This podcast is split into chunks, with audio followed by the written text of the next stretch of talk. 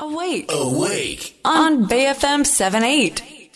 フィナンシャルクリエイト代表取締役高塚智博さんと一緒に人生100年時代お金との良い付き合い方について考えていくコーナーです。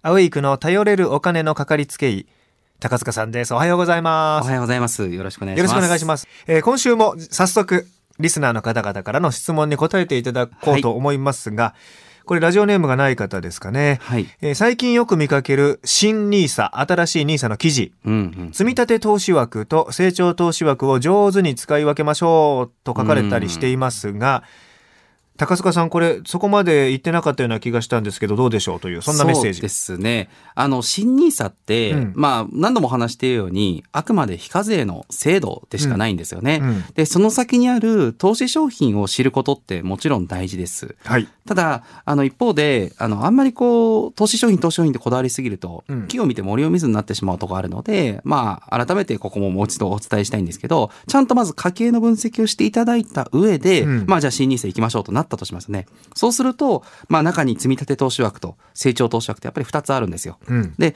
積立投資枠っていうのは、いわゆるインデックス系のファンドはいからしか選択が、まあまあ一一部あるんですけど、アクティブファンドも。インデックス系のがメインになっていて、はい選択肢が実は少ないんですよね。うんで、成長投資枠の方は、本当にいろんなものから買える。株式も含めていろんなものから買えるというのが成長投資枠です。うんで、積立投資枠で買えるファンドも成長投資枠も入ってたりもちろんしますので、どっちかというと成長投資枠の方が自由度が高いってことですね。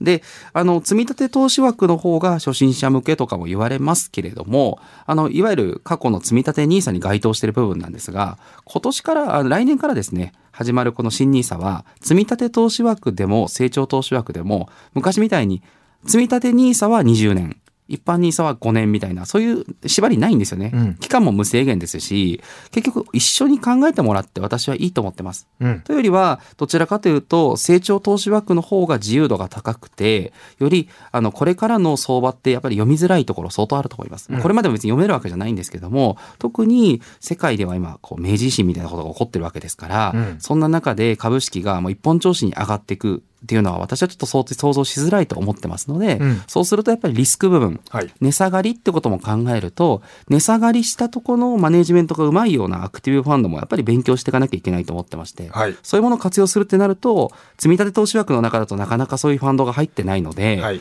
成長投資枠の方からやった方がむしろ安全度は高くなるとは思ってなますし私多分積立投資枠使わないんですよ。うん成長投資枠でしか買わないので、うんあの、多分ですけども、積立投資枠の方がいいっていう意見がネットでは結構たくさん書かれてるんですけど、うんご注意はいただきたいかなと。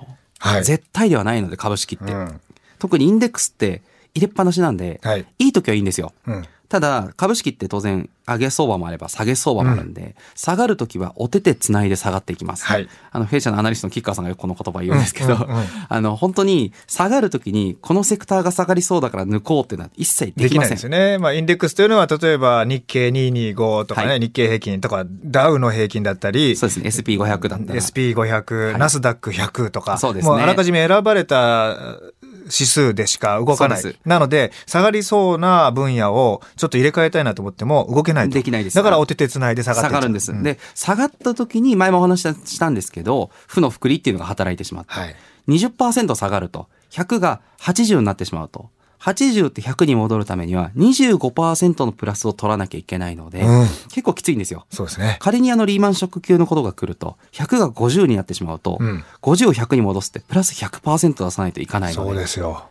結構きついんですよ。うん。だからこそ、こういった、まあ、相場不安定だなと、もし皆さんも感じるんであれば、うん。インデックスだけに投資してるって、うん。結構、複利の力ってなんか、いいことばっかり言われるんですけど、負の複利ってこともあるので、はい。長期間にわたってどっしり腰腰を据えた投資って考えると、やっぱりインデックスだけだと不安はい。ありますので、積み立て投資枠を中心に使おうみたいな書き方がしてあるのは、どうしてもちょっと素人記事に感じちゃって、はい。私はあんまりお勧めはしづらいかなとは思ってます。僕が勝手に始めたインデックス投資っていうのがあって、積み立て NISA 枠も使ってて、はい。まあニューヨークダウとはい。S&P500、はい。もうね、わかりやすいインデックスだったら大丈夫だろうなと思って始めたんですが、幸い、えー2年弱ではい。120%に増えてるんですよ。そうですね。今ここはねちょうどいい時期だったんでしょう。はえーどっちも120%になってるんで、20%のまあ利益出てますと。これ多分、ただ出てるのも、うん。実際には為替の影響も結構あると思うんですよ。為替ね。はい。はい。多分その普通にインデックスで買ってらっしゃると、うん。為替ヘッジっていうのはついてない、うん。ヘッジなしっていうのはほとんどの方ヘッジなしを選んでます、私は。はい、そうすると、株の成果かける為替の成果で成績が出てるんで、うんはい多分為替の部分の成績が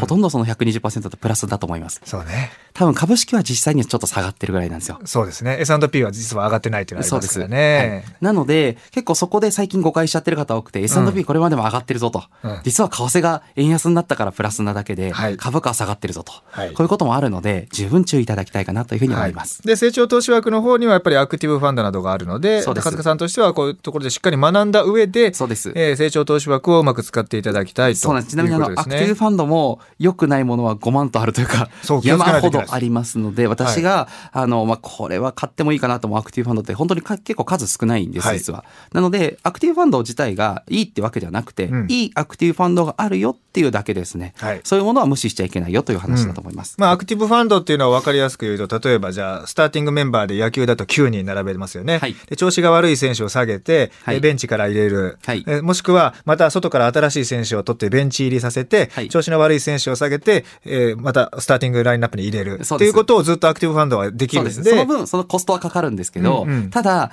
実際に、その、アクティブファンドって、なんか、インデックスよりリスクを取って増やそうとするんだと思ってる人たくさんいるんですけど、うん。そうじゃなくて、もちろん、増やすような株式を選ぶ、もう仕事なんですけど、あの、下がりづらい株式を選ぶとか、下がりそうなものを抜くっていう。減らさないってことですよねその仕事っていうのもすごくあって、うんはいそこが機能しているような過去のトラックレコードを見て、アクティブファンドも実はありますので、うんそういったものを知っていくのは、これからはすごく重要じゃないかと思います。素晴らしい。よくわかった。い、やー今説得力あって本当に、まあ、インデックスだったらなんとなく平均的に大丈夫だろうと思いがちだけど、はいこういうアクティブファンドでしっかりしたものにしておけば、はいこのファンドマネージャーさんがしっかりやってくれるので、はい下がりにくいようにしてくれる、そうですあくまでリスクをヘッジしやすいよということですよね。はい。ずっと上げ相場だったらいいんですけどね。上がって下がってってなると、うんやっぱりちゃんとそういったものを選んでおかないと人生1回しかないですから、はいその1回で、あ、たまたま下げ相場来ちゃって失敗しちゃった、へへへとはいかないと思うので。そうですね。はい。そういうふうに考えてくださいえー新しいニーサ積み立て投資枠と成長投資枠について、ちょっと具体的な説明を今日はいただきまはいし。た。ありがとうございます。えー、アウェイクのポッドキャストでも聞いていただけます。今日の番組内容、Spotify や Apple のポッドキャストでも聞けます。過去の番組も、